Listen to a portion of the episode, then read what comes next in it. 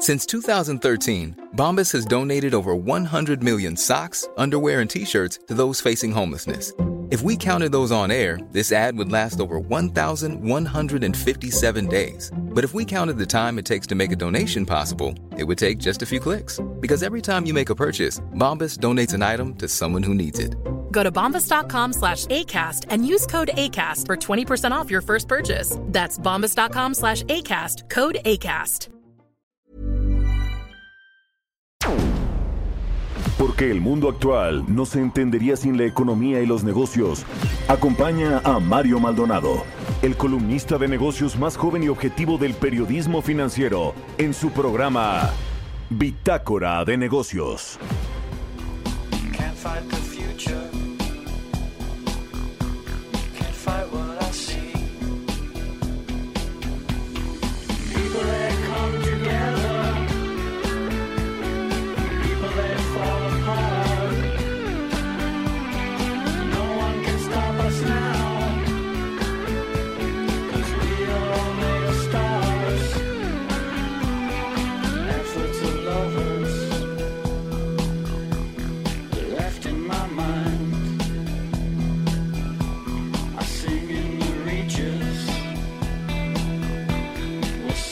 ¿Qué tal? ¿Cómo están? Muy buenos días. Bienvenidos a Bitácora de Negocios. Yo soy Mario Maldonado y me da mucho gusto saludarlos en este miércoles, mitad de semana. Hoy es miércoles 21 de julio del 2021 y son las 6 de la mañana con 3 minutos. Estamos transmitiendo en vivo desde la cabina de El Heraldo Radio como todos los días. Tempranito, gracias por madrugar con nosotros. Nos escuchamos y nos da mucho gusto que nos sigan a través de la 98.5 de FM aquí en la Ciudad de México, también en Guadalajara, Jalisco por la 100.3 de FM y en Monterrey, Nuevo León por la 90.1, no, por la 99.7 de FM. Un saludo a todos los que nos escuchan, que son muchos, siempre me escriben en mi cuenta de Twitter en arroba Mario Mal y les agradezco a todos los bitácorers que madrugan con nosotros aquí en El Heraldo Radio. Así que un saludo a todos en el resto también de la República Mexicana, en el sur de los Estados Unidos. Nos vemos en el streaming que está en la página heraldodemexico.com.mx. Y bueno, comenzamos como todos los días con un poco de música. Esta semana estamos escuchando canciones que hablan del espacio. A, propós- a propósito de la carrera espacial que tienen los multimillonarios básicamente y que ayer martes fue el turno de Jeff Bezos, el eh, dueño de Amazon y de Blue Origin. Precisamente esta última empresa pues hizo este lanzamiento del cohete, eh, de su cohete Blue Origin al espacio. Por, por más o menos 10 minutos estuvo, eh, eh, duró este vuelo de ida y vuelta. Y pues así hacen historia los multimillonarios. Y esta canción es de Moby. Se llama We Are All Made of Stars. We Are All Made of Stars. Y bueno, pues esta canción, este compositor de música electrónica estadounidense Moby, eh, pues eh, lanzó este, este sencillo en el 2002. Fue su canción más conocida de aquel álbum de estudio que se llama 18 o 18. Y bueno, pues vamos a estar escuchando esta canción de Moby a lo largo del programa. Vamos a entrarle a la información. Hablaremos con Roberto Aguilar, como todos los días tempranito aquí en Bitácora de Negocios, los temas financieros más relevantes. Las bolsas recuperan terreno, pero hay cautela por el aumento de los contagios de COVID-19 en el mundo. Los senadores de los Estados Unidos exigen a Joe Biden que atienda las violaciones de México al TEMEC y la tortilla y el gas LP siguen presionando la inflación en julio. Vamos a platicar también con Carlos Reyes, analista económico, como todos los miércoles. Vamos a hablar con él de la situación del sector agroalimentario en el 2021, el sector primario de la economía, que es un poquito más estable, aunque los eh, precios de las materias primas, la volatilidad que ha habido en precios de materias primas como el maíz, pues ha distorsionado algunos mercados. En México el caso de la tortilla y de muchos otros. Además le pega también a los alimentos, al consumidor final, el tema de los energéticos, por supuesto. Vamos a entrarle ese tema con Carlos Reyes. Vamos a hablar también con Fernando Ruiz, director general del Consejo Mexicano de Comercio Exterior.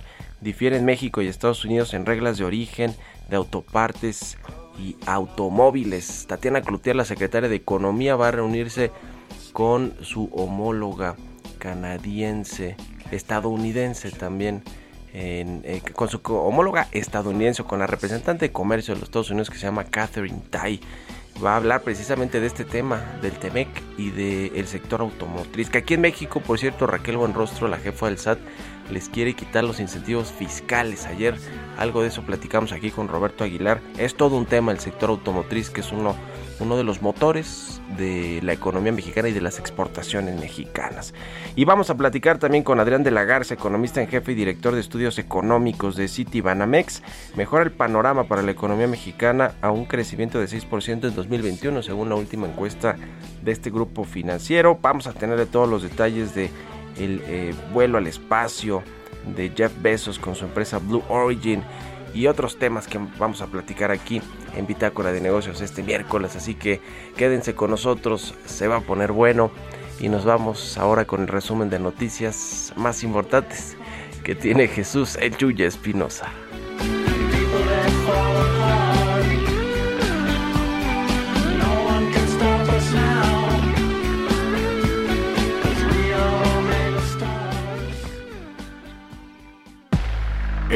Resumen. El secretario de Salud Jorge Alcocer aseguró que el tema del desabasto de medicamentos oncológicos se ha exagerado y que el gobierno ha cumplido ya con adquirir estos y otros insumos. Termino con los oncológicos por el interés válido, desde luego, pero exagerado y utilizado con otros fines de alguna parte de la, de la información. Es importante, es de los medicamentos oncológicos más difíciles de, de conseguir, no desde ahora, sino de décadas para acá, en particularmente, desde luego, los que se utilizan para los niños con cáncer.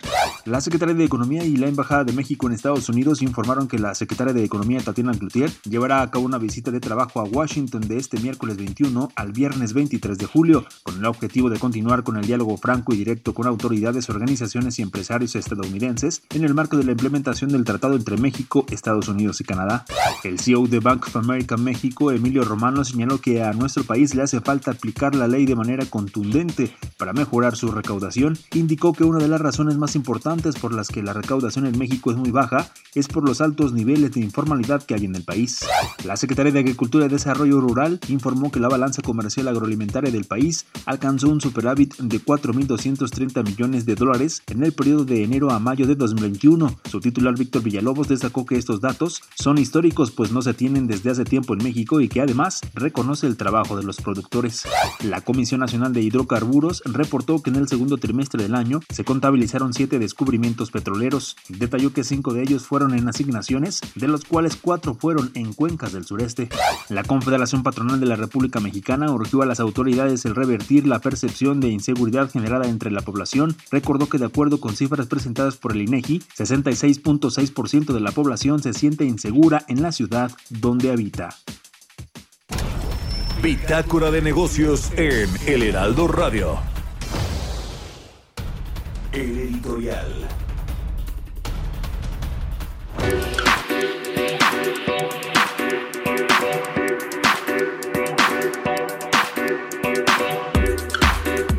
Qué tal las declaraciones del secretario de salud, Jorge Alcocer, que casi no sale eh, públicamente y cuando sale, pues sale a decir este tipo de declaraciones con respecto a los eh, niños con cáncer, los medicamentos oncológicos, los reclamos de los padres de estos pequeños que tienen cáncer y que no eh, tuvieron a la mano sus quimioterapias, sus medicamentos para combatirlo, pues les llamó exagerados, que era válido su reclamo, pero exagerado.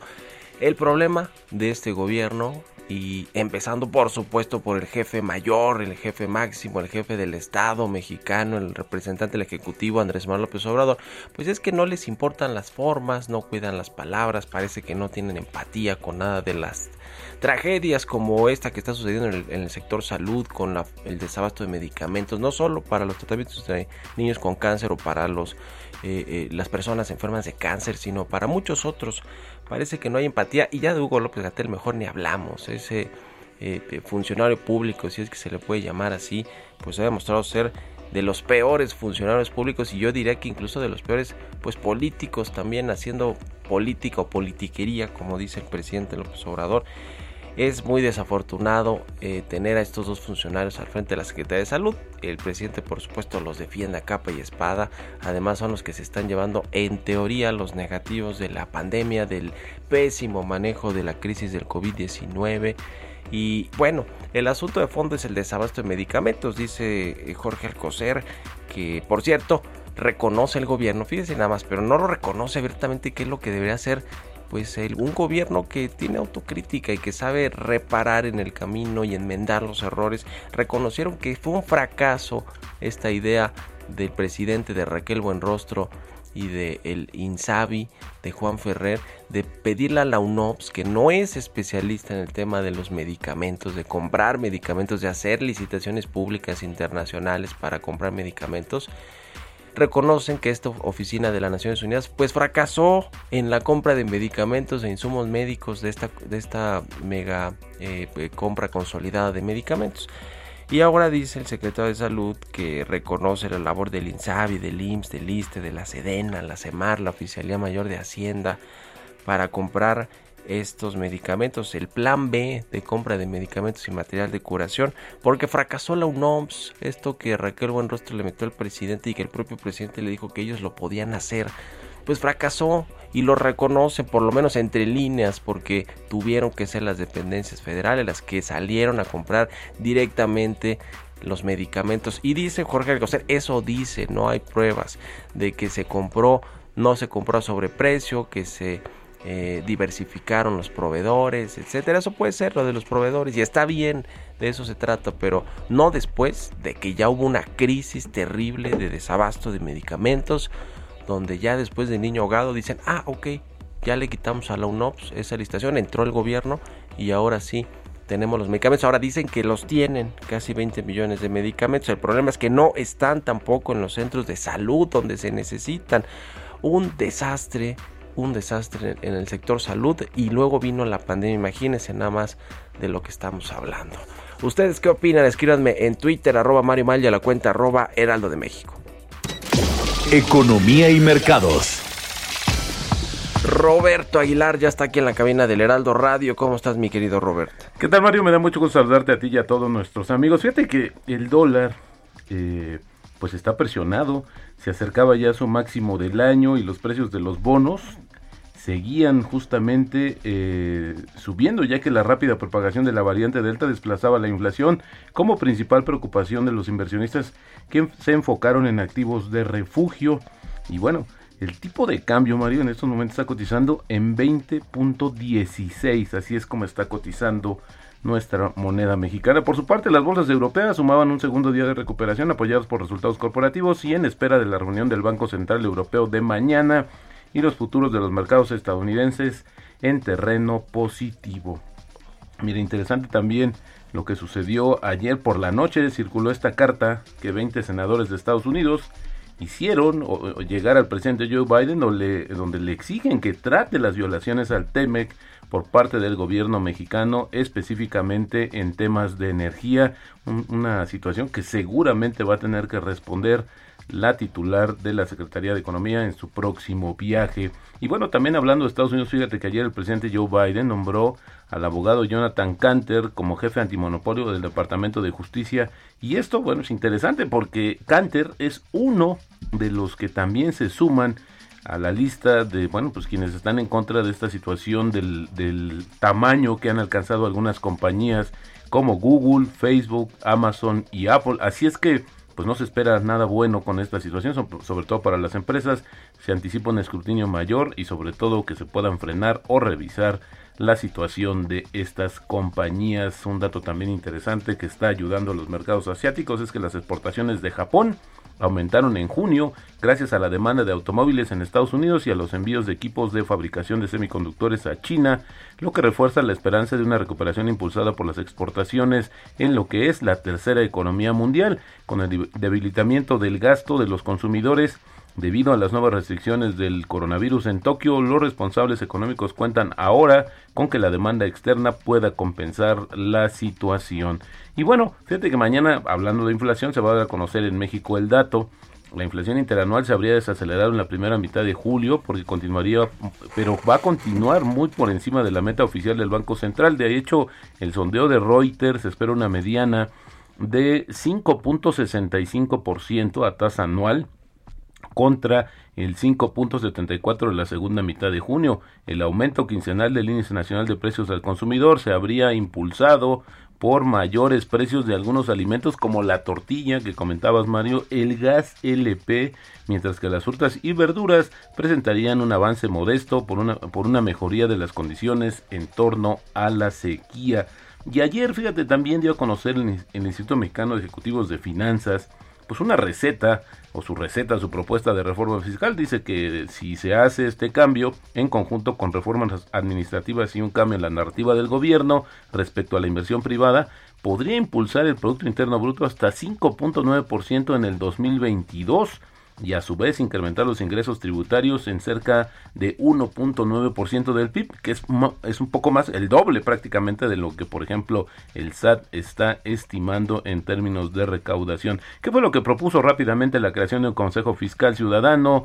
Permitir reducciones del 100% de las prestaciones sociales, simplificar el eh, simplificación para el cumplimiento de obligaciones fiscales, disminuir el impuesto sobre la renta empresarial de 30 a 28%, homologar el IVA a 16% en alimentos, pero con una canasta básica con tasa cero y la deducción acelerada de inversiones. Honestamente, Mario, nada que no hemos escuchado en otros años. Un dato también interesante lo que sucede en Estados Unidos. Fíjate que la esperanza de vida en allá en Estados Unidos cayó un año y medio en 2020, cayó a 77.3 años, el nivel más bajo desde 2003. Esto principalmente debido pues al tema de, los decesos causados por la pandemia. Esto lo dijo justamente la Agencia de Salud de Estados Unidos. Es la mayor disminución en un año desde la Segunda Guerra Mundial, cuando la esperanza de vida cayó 2.9 años entre 1942 y 1943 y en seis meses más corta que su estimación de febrero de 2021. Esto pues lo informaron los Centros para el Control y la Prevención de Enfermedades en Estados Unidos. Y fíjate, el tema ayer, Mario, esta frase del subgobernador del Banco de México, Gerardo Esquivel, dice la pandemia acentuó la desigualdad en muchos niveles. Ojalá que los multimillonarios pusieran más los pies en la tierra y menos en el espacio. Y esto pues fue una declaración muy polémica y tiene que ver acerca del viaje que realizó ayer de 11 minutos este millonario, el hombre más rico del mundo, eh, Jeff Bezos, y luego pues este algunos le, le decían al, al, subgobernador, bueno, lo hace con, con, sus, con sus recursos, ¿no? Y bueno, pues él inmediatamente también demostró que estos empresarios y este empresario y muchos otros pues no pagan lo que deberían en términos de impuestos en Estados Unidos. Pues sí, y tiene, los dos tienen razón, ¿no? Es cierto lo que dice Gerardo Esquivel, no pagan lo que tienen que pagar. Y estos empresarios pues utilizan como todo mundo, bueno, como muchos, estos vacíos eh, legales en diferentes países, pues para ahorrarse algunos impuestos, en fin. Claro. Ese, o sea, digamos, no, es nada nuevo, ¿no? Pero que haya criticado los viajes espaciales, esta carrera de multimillonarios, pues no sé, creo que tampoco es muy atinado. Eh, sí, bueno, y también yo creo que estos viajes espaciales y todo el avance, pues al final del día, a lo largo de los años, va a repercutir en, eh, pues en productos y servicios, en innovaciones que van a beneficiar a la humanidad. Creo que eso también es una parte, como tú decías, los dos tienen su grado de razón. Bueno, pues ahí está. Gracias, Roberto. Mario, muy buenos días. Roberto Aguilar, sígalo en Twitter, Roberto AH, y nos vemos al ratito en la televisión en el canal 10. Son las 6 con 20, vamos a otra cosa. Mario Maldonado en Bitácora de Negocios. Y como todos los miércoles ya está con nosotros Carlos Reyes, analista económico, especialista en temas de industria. ¿Cómo estás mi querido Carlos? Muy buenos días. Estimado Mario, te mando un abrazo, muy buenos días a ti, al auditorio. Oye Mario, pues hemos platicado en todas nuestras intervenciones sobre pues la parte de la reactivación económica y en algunos motores que precisamente nos llevarán a alcanzar el crecimiento que pues tanto necesita México luego del decrecimiento económico reportado en 2019 y 2020 hemos hablado de las pymes pero también hemos hablado de la cuestión de la exportación como un motor de la economía en México. Hoy queremos hablar específicamente de las exportaciones y las importaciones también de lo que representa la balanza agroalimentaria de nuestro país. Y es que, Mario, esta balanza comercial que es el registro de las importaciones y exportaciones, y en el caso de la balanza agroalimentaria, bueno, pues específicamente de los alimentos, algunos de ellos industrializados. Fíjate que hay datos importantes hacia el primer, eh, la primera parte del año, primero, los primeros cinco meses del año, el primer cuatrimestre también, en el periodo enero-mayo, la balanza comercial agroalimentaria de México, fíjate que alcanzó un superávit de 4.230 millones de dólares y al quinto mes del año el valor de las exportaciones agroalimentarias se ha ubicado como el más alto reportado en los últimos 29 años. Esta sin duda es una cifra pues muy importante tomando en cuenta lo que representa esta industria, toda la industria agroalimentaria para México. Ahora, en términos de valor, los productos con mayor demanda en el extranjero han sido la cerveza, le sigue el aguacate, el tequila, el tomate y el pimiento. La cerveza es un caso sin duda eh, simbólico en la parte agroalimentaria porque ha reportado ingresos por 2.194 millones de dólares. En el caso del aguacate, que siempre ha sido un producto eh, representativo de México, 1.321 millones de dólares y el tequila con 1.146 millones de dólares. Esto hacia el primer cuatrimestre del año. Se trata del cuarto mayor saldo positivo en 27 años derivado de 18.718 millones de dólares de exportaciones y 14.000 487 millones de dólares de importaciones. Ahora, el comercio total agroalimentario de México con sus socios comerciales alcanzó una cifra importante, 33.205 millones de dólares. El 56.4% correspondió precisamente a las ventas de nuestro país. Fíjate que esta dinámica, Mario Auditorio, representa que las exportaciones de bienes agroalimentarios y el nivel alcanzado por el país bueno, permite eh, pues alcanzar divisas, este ingreso de monedas extranjeras que también es importante para la economía, ya superó a la venta de productos petroleros y superó también al turismo extranjero. Es decir, que en dicho periodo la balanza agropecuaria y pesquera, todos los, los productos primarios, pues registra un saldo positivo en beneficio precisamente también del ingreso de las divisas. Las, la parte, por ejemplo, del sector de las bebidas, que como lo comento, pues el producto más representativo es el de la cerveza. Bueno, este es el que representa un mayor dinamismo en el periodo enero-mayo del presente año tiene una variación positiva de 30.8% respecto al año anterior. Obviamente también hay que tener en cuenta, Mario, que el año pasado, bueno, prácticamente todos los indicadores económicos tuvieron pues un desempeño negativo por el, el tema de la pandemia, por el decrecimiento económico. Sin embargo, el tener productos bandera, como también se les llega mencionar, por ejemplo, el tema de la cerveza, el tema del aguacate, el tema del tequila, otros alimentos como el tomate y el pimiento, bueno, tienen gran representación a nivel internacional en cuanto al ingreso de divisas y pueden ser un factor importante para la recuperación económica, Mario. Pues ahí está el tema del sector agroalimentario defensivo, siempre ante las crisis, no fue la excepción ahora con la pandemia del COVID-19 y hay buenas perspectivas para este 2021. El sector primario de la economía que ya no es tan importante como los servicios, como la industria, pero es relevante, sigue siendo relevante. Gracias mi querido Carlos y muy buenos días. Mario, muy buenos días. Sigan a Carlos Reyes en Twitter, C Reyes Noticias. Nos vamos a la pausa. Ya volvemos.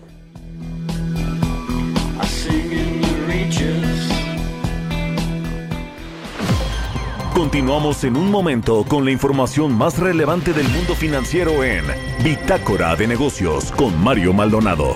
Regresamos. Estamos de vuelta en Bitácora de Negocios con Mario Maldonado. Entrevista.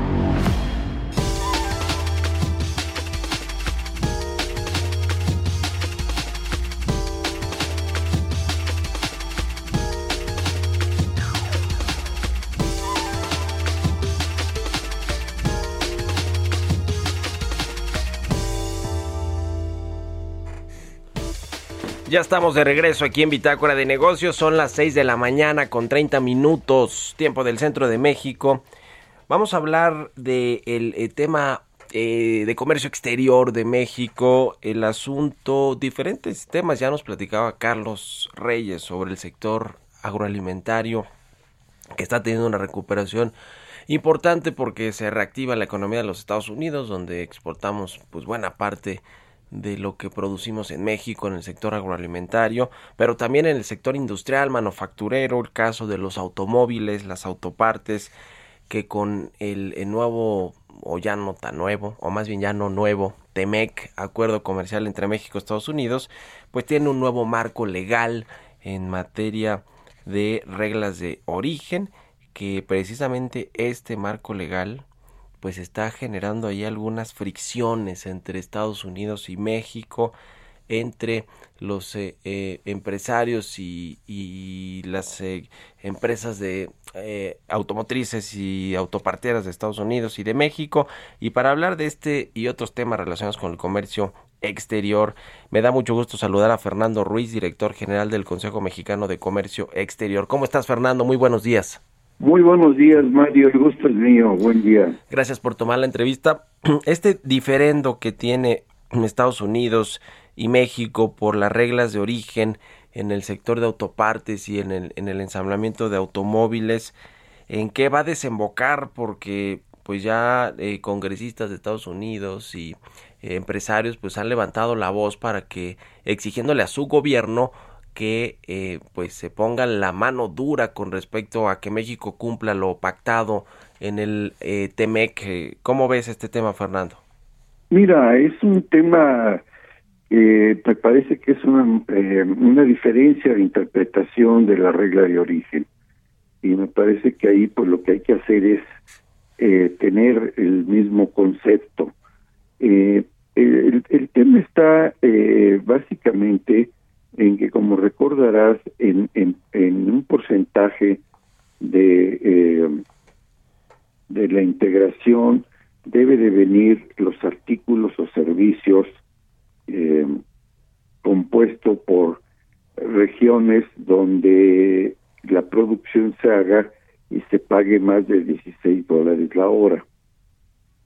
Y el tema de interpretación está en que México dice, bueno, si yo compro una parte, una pieza de automóviles en los Estados Unidos, automáticamente cuando la pongo en el automóvil que voy a mandarles, considero lo que les haya comprado como parte de este componente de 16 dólares la hora.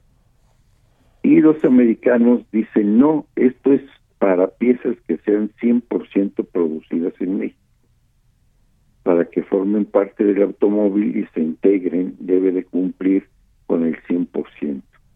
Eh, nosotros como COMSE y como gobierno mexicano también entendemos que el TEMEC, uno de los principales cambios que tiene y ventajas, es que es una integración regional. Eh, hay una parte de importación de acero, y de las partes y piezas que lleven acero, el 70% tiene que ser producido en la región, y habla muy claro de la región. Entonces no puede ser que en un caso sea regional y en otro caso no. Entonces, las reglas de origen normalmente son regionales y este y así se pactan. No es que unas piezas sean de un país y otras de otro. Entonces, a mí me parece que queda muy claro que es un, concepto regional y que en ese sentido México tiene la razón y que por la gran integración que hay entre los dos países en materia de la industria automotriz, yo creo que llegaremos a un acuerdo, ¿no? ¿En qué eh, nivel están estas pláticas o estas discusiones sobre la regla de origen en el sector automotriz? Re- recién han empezado porque, como sabes, hay una prórroga para su aplicación que va, si la memoria no me falla, es- son cuatro años para que inicie la nueva regla de origen. Bueno, dependiendo de, de los productos, ¿no? Pues están escalonados. Pero esto quiere decir que tenemos tiempo para llegar a un acuerdo, ¿no? Ujú. Pues ahí no estaremos. de aplicación inmediata. Y es muy importante porque la industria automotriz representa de lo que le vendemos a Estados Unidos el 26%. Sí. O sea, no es, no es cosa pequeña, ¿no? Sí, sí, sí, por supuesto, el sector automotriz y la cadena que eh, pues incluya todo este sector sí, claro, es muy toda importante, la cadena ¿no? de Las valor que hay autopartes, en lo del acero y demás. proyecto, pues es importante. Sí, con el asunto, digo, yo sé que tú no eres el representante de los de, de las armadoras y demás, pero ¿cómo ha afectado este tema de los microprocesadores, toda esta cadena y, y el, el Bueno, la producción de afectó automóviles? porque no se no se contaban en el mercado con el producto. Eh, las empresas batallaron un poco y tuvieron que tener paros técnicos, aun cuando ya estaban eh, en condiciones de operar por el COVID. Eh, en este momento eso está ya regularizado, ya el abasto se regularizó. Y, y- Por lo menos de las terminales que están dentro del COMSE, ¿no? Sí, sí, sí, sí. Y sobre la propuesta de la jefa del SAT, Raquel Buenrostro, de quitarle los incentivos fiscales a la industria automotriz, este, esta tasa cero para traer inversiones, ¿qué opinar? Porque no solo, me imagino, va a aplicar para la industria automotriz, sino para muchas otras. No, a mí me parece que eso no es el momento de, de hacerlo, porque me parece que ahorita lo que necesitamos es eh, eh, captar la inversión interna principalmente y también la inversión del exterior. Es el momento en que se están eh, resolviendo las eh, donde se donde se ponen algunas empresas asiáticas que ya han visto la necesidad, algunas americanas de regresar al continente y algunas asiáticas de acercarse a su cadena de valor. Entonces me parece que es el momento menos oportuno porque es cuando se está tomando la decisión. Ujú. Esta semana, me parece que hoy mismo la eh, secretaria de Economía, Tatiana Cloutier, va a Estados Unidos, ¿no? A, a- a Washington a reunirse Así con va a Catherine Tai. un par de días por allá Ujú. y entre los temas que va a tratar, pues está el tema agrícola, que ahí hay inquietud, ¿no? Y por otro lado, pues está el tema automotriz, son los dos temas más importantes del acuerdo que, va a platicar. Ah, bueno, y también está eh, el, el tema el tema laboral, ¿no? el tema laboral que por lo menos hay dos quejas, ¿no? Que tiene que ver con una precisamente con una planta de producción de camiones en eh, Tula de General Motors y el otro en Tamaulipas, ¿no? En Matamoros, una empresa manufacturera. El, el Sí, tema eh, correcto. eh, con, con Tatiana Cloutier ¿qué, qué han platicado porque la política exterior en materia de comercio pues es muy relevante para México y en el COMSE pues se dedican precisamente a eso, ¿no? A impulsar el comercio Sí, exterior. mira, ¿Qué dice Tatiana Cloutier? Hemos tenido reuniones de trabajo con ella, básicamente para tocar el tema de facilitación del comercio. Como tú sabes, México firmó un acuerdo de facilitación de comercio en la OMC. Y bueno, pues hay que hay que cumplir con ese acuerdo. Ya hemos presentado documentos, ya hemos platicado con ella sobre este tema de facilitación. Y básicamente el tema está eh, en, en, eliminar trabas eh, o, o- o facilitar toda la tramitología que existe. Y también a través del Comité de Facilitación Comercial se están, se están llamando a aduanas, al SAT y ahora a Marina para ver el tema de operación portuaria y todos los temas que tienen que ver con el SAT, ¿no? Uno de los temas que la empresa se están pidiendo es agilizar la devolución del IVA justamente por la exportación a las empresas que no están dentro del programa de certificación IVA-IEPS. Entonces, este, también facilitar este este programa de certificación son los temas que estamos viendo con el SAT. Y ahora con Marina Mercante, por la facilitación de la operación portuaria. ¿sí? ¿Cómo ven esta propuesta de descentralizar las aduanas del Servicio de Administración Tributaria y crear una agencia nacional de aduanas? ¿Qué les parece de entrada la propuesta? Mira, de entrada eh, la propuesta no me no nos parece mal, la, la estamos analizando y hay que ver cómo arranca. Recordemos que en Estados Unidos pues también hay una agencia y en ese sentido pues igualamos la, postura de agencia con agencia por un lado. Por otro lado, eh, sí es necesario que haya una mayor vigilancia en las aduanas, este, pero también no solo en las aduanas, sino en la frontera, porque hay contrabando que entra por brecha, por, no entra por la aduana. Y ahí es donde también hay que meter vigilancia para evitar estos estos pasos, ¿no? Y luego nos parece que el que se quede Duarte es una buena señal porque él está emprendiendo ya la, la, la modernización de las aduanas electrónicamente, digitalmente. Esto va a ayudar mucho a evitar corrupción y a facilitar el comercio. Pues ya veremos cómo aterrizan Pero hay este que ver, asunto. sí. Sí, sí, sí, la, la, la eh, digamos, la intención, entre otras, pues es que la, ya no haya tanta corrupción en las aduanas y que pues sean más seguras con la integración de la Marina y de las Fuerzas Armadas en no solo su resguardo, me imagino que en la operación. Ahora creo que tampoco tienen toda la formación técnica, ¿no? Los, lo- las Fuerzas Armadas para administrar y operar las aduanas, que creo que ese es el otro asunto debatible, ¿no, Fernando? Sí, claro, nosotros pensamos que las aduanas van a, a- a ser operadas por el personal que lo viene operando ahorita y que las Fuerzas Armadas incrementarán la, la seguridad y la revisión para evitar contrabandos, ¿no? Pero que no serán los operadores, los operadores son los técnicos que ya vienen operando.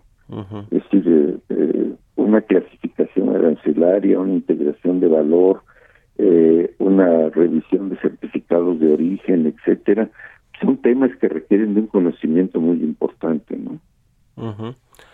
Pues ahí están muchos temas importantes en materia de comercio exterior que les vamos a estar dando seguimiento y los platicamos aquí si nos permites Fernando te agradezco mucho estos minutos para el Heraldo Radio órdenes, a tus órdenes, Mario, siempre es un gusto charlar contigo. igualmente un abrazo que estés muy bien Fernando Ruiz director general del Consejo Mexicano de Comercio Exterior. Son las seis con 42 minutos. Vamos a otra cosa. Historias empresariales.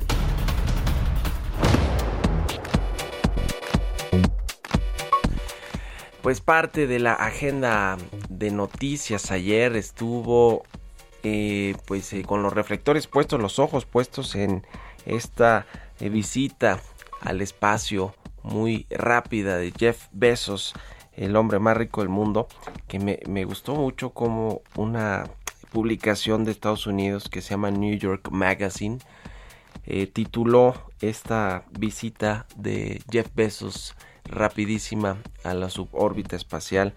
Dice que la Tierra eh, se deshizo brevemente del hombre más rico del mundo. Es decir, pues estos minutitos que pasó Jeff Bezos con su hermano y otras dos personas en el espacio, pues eh, hablan ahí de lo que están logrando estos multimillonarios en la carrera espacial y a ver quién pues lo hace mejor. Bueno, vamos a eh, presentarle una pieza de mi compañero Jesús Espinosa sobre todo lo que sucedió ayer en este suceso histórico de el viaje al espacio de Jeff Bezos que cumplió su sueño de niño y llegó al espacio con su empresa Blue Origin. Vamos a escucharla.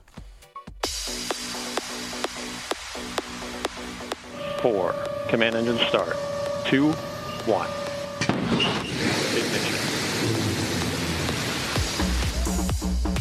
Después de que el pasado domingo 11 de julio el multimillonario británico Richard Branson aterrizó sin contratiempos en Nuevo México en el suroeste de Estados Unidos, tras pasar unos minutos en la frontera del espacio a bordo de una nave de su empresa Virgin Galactic, este martes fue el turno del magnate Jeff Bezos. Bezos formó parte de la primera tripulación civil en viajar al espacio luego de volar a más de 100 kilómetros de altura a bordo de la nave construida por su empresa Blue Origin.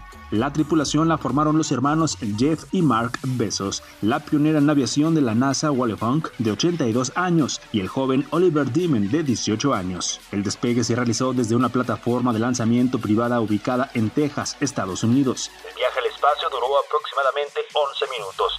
La cápsula se desprendió para alcanzar el espacio exterior a más de 107 kilómetros de altura. Vino el descenso con éxito, el recibimiento, las fotos y más tarde la conferencia donde Jeff compartió la sensación de experimentar la gravedad cero y haber hecho historia. And, uh, you know, now on how it felt, oh my God!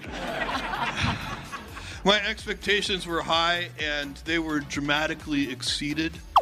Back and I, I don't know the the the zero G piece may have been one of the biggest surprises because it felt so normal. No pudo ser mejor día ya que este martes se cumplieron 52 años de uno de los avances más grandes para la humanidad. El viaje del Apolo 11. La misión que llevó a una tripulación humana a la Luna. Para Bitácora de Negocios, Jesús Espinosa.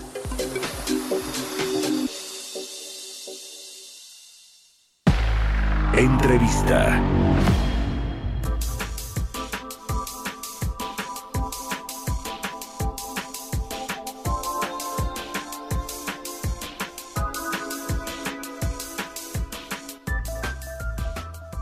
Y bueno, se presentó la reciente encuesta con analistas económicos de Citibanamex eh, con respecto a la pues, situación económica y financiera de México. Eh, las novedades es que el, eh, Producto Interno Bruto del país va eh, mejora su perspectiva, eh, prevén un crecimiento de hasta 6% este año, en 2021, según esta encuesta de expectativas de Citibanamex que se publicó este martes.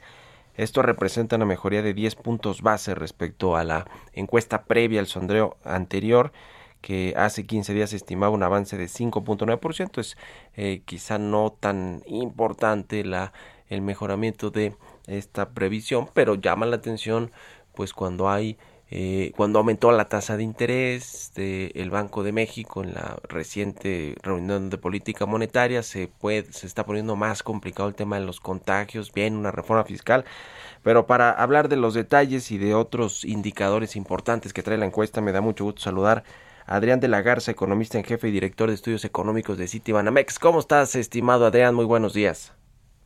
Hola Mario, muy buenos días a ti y a tu auditorio.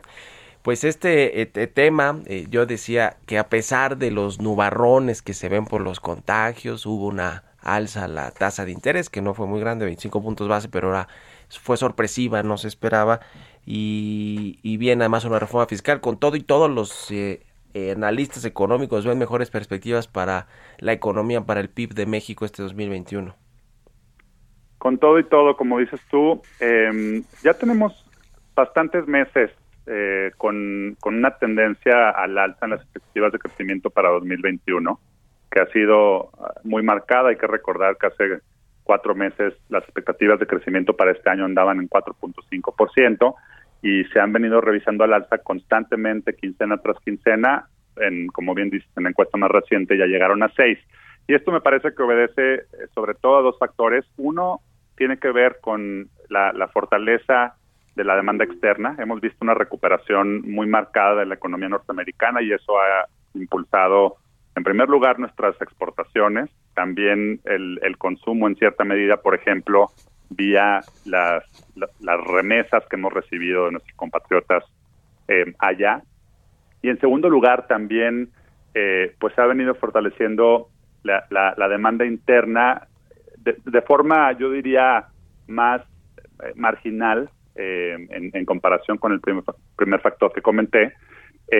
Sobre todo también porque a pesar de que sí hay esta tercera ola de contagios, pues no han sido consecuencias todavía tan severas en términos, por ejemplo, del número de fallecimientos. Y me parece que esto ha, favorecido a que continúe la movilidad a niveles relativamente elevados, que desde luego tiene consecuencias favorables, por ejemplo, sobre el sector servicios, que era uno de los más golpeados por la, por la primera y segunda ola de la pandemia.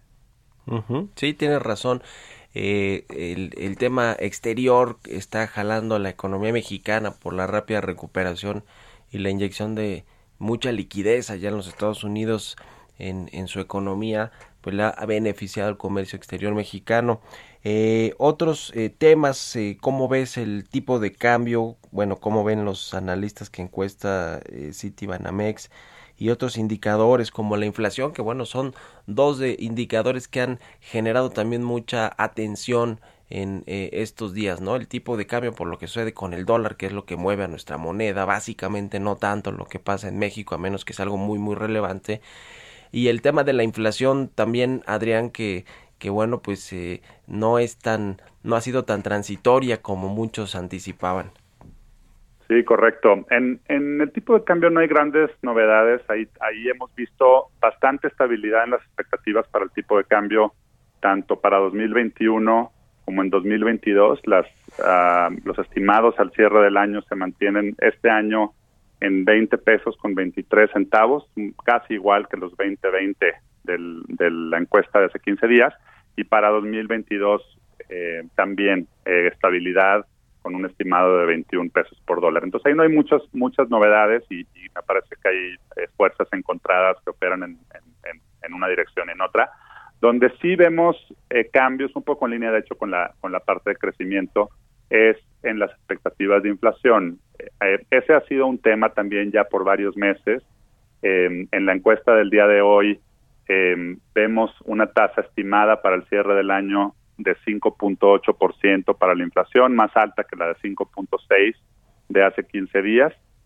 En 2022 no hay cambios, la, expectativa eh, se mantiene en 3.70 para el cierre de, de, ese año, pero sí preocupa la esta tendencia al alza en las en las expectativas de inflación. Este año se ha hablado mucho de que son factores eh, temporales, no solo en México, sino en todo el mundo. Hemos visto presiones al alza en los precios al consumidor en todo el mundo que tienen que ver con una, digamos, una confluencia de choques eh, por el lado de la demanda, con este despertar simultáneo de las economías en, todo el mundo luego de, este letargo a lo largo de la pandemia. Y, al mismo tiempo con la pandemia pues ha habido muchas restricciones a la producción, a la operación de empresas que con la globalización y con las cadenas de suministro tan integradas en todo el mundo pues sí han representado un choque importante para conseguir insumos, por ejemplo, en la producción. Es, es el caso muy notado eh, el de, por ejemplo, los semiconductores que afectan la producción de autos, de computadoras, etcétera. Y entonces, con la, la, demanda que crece y la oferta que está eh, restringida de algunos productos, hemos visto presiones al alza en la en la en, en los precios. Sigue, eh, sigue, se sigue pensando que efectivamente no es tan transitorio como lo anticipábamos y de hecho los, el choque es de una magnitud mayor que lo que anticipábamos, eh, pero se sigue pensando que son factores relativamente temporales. Eh, la, Reserva Federal incluso ha hablado de, de, que puedan estar, sí, por algunos meses, pero que esto no necesariamente implique una contaminación en el proceso de formación de precios. Y creo que este también puede ser el caso en nuestro país, sobre todo, eh, pues, con una perspectiva para, para la recuperación económica eh, mucho menos robusta que lo que vemos en otras latitudes, en, por ejemplo, como en Estados Unidos. Uh -huh. En un minutito que nos queda, Adrián, ¿cómo viste este dato del INEGI con respecto a junio? En términos de la actividad económica, creció solo 0.03% respecto a mayo. Parece que se ha desacelerado la economía cuando todavía no termina de recuperarse. Sí, correcto. Ya esperábamos eh, que, que, empezara una desaceleración, como hablábamos ahorita del despertar de las economías luego de este letargo, pues México está también en ese proceso. Y sí pensamos que junio va a tener una tasa de crecimiento todavía importante, pensando ya en el trimestre, en el segundo trimestre del año, pero sí hacia adelante con este tema de la, de la pandemia, con una desaceleración eh, también en Estados Unidos, en China, sí, sí posiblemente hay una aceleración de la economía en el tercer y cuarto trimestre del año eh, y en el conjunto deberíamos andar creciendo alrededor de un 6% en todo el año. Muy bien, pues ahí está. Te agradezco mucho, como siempre, Adrián de la Garza, economista en jefe, director de estudios económicos de Citibanamex, que nos hayas tomado la llamada y muy buenos días. Muy buenos días, María. Cuídate mucho. Un abrazo, que estés muy bien. Con esto nos despedimos. Muchas gracias a todos ustedes por habernos acompañado este miércoles aquí en Bitácora de Negocios. Se quedan en el Heraldo Radio con Sergio Sarmiento y Lupita Juárez. Nosotros nos vamos a la televisión, al canal 10, a las noticias de la mañana. Y nos escuchamos aquí mañana tempranito a las 6. Muy buenos días.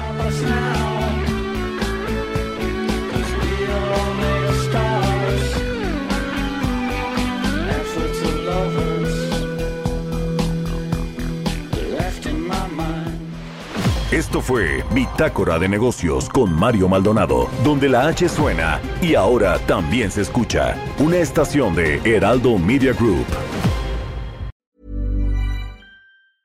Mom deserves the best, and there's no better place to shop for Mother's Day than Whole Foods Market. They're your destination for unbeatable savings, from premium gifts to show-stopping flowers and irresistible desserts. Start by saving 33% with Prime on all body care and candles. Then get a 15-stem bunch of tulips for just $9.99 each with Prime. Round out Mom's menu with festive rosé, irresistible berry chantilly cake, and more special treats. Come celebrate Mother's Day at Whole Foods Market.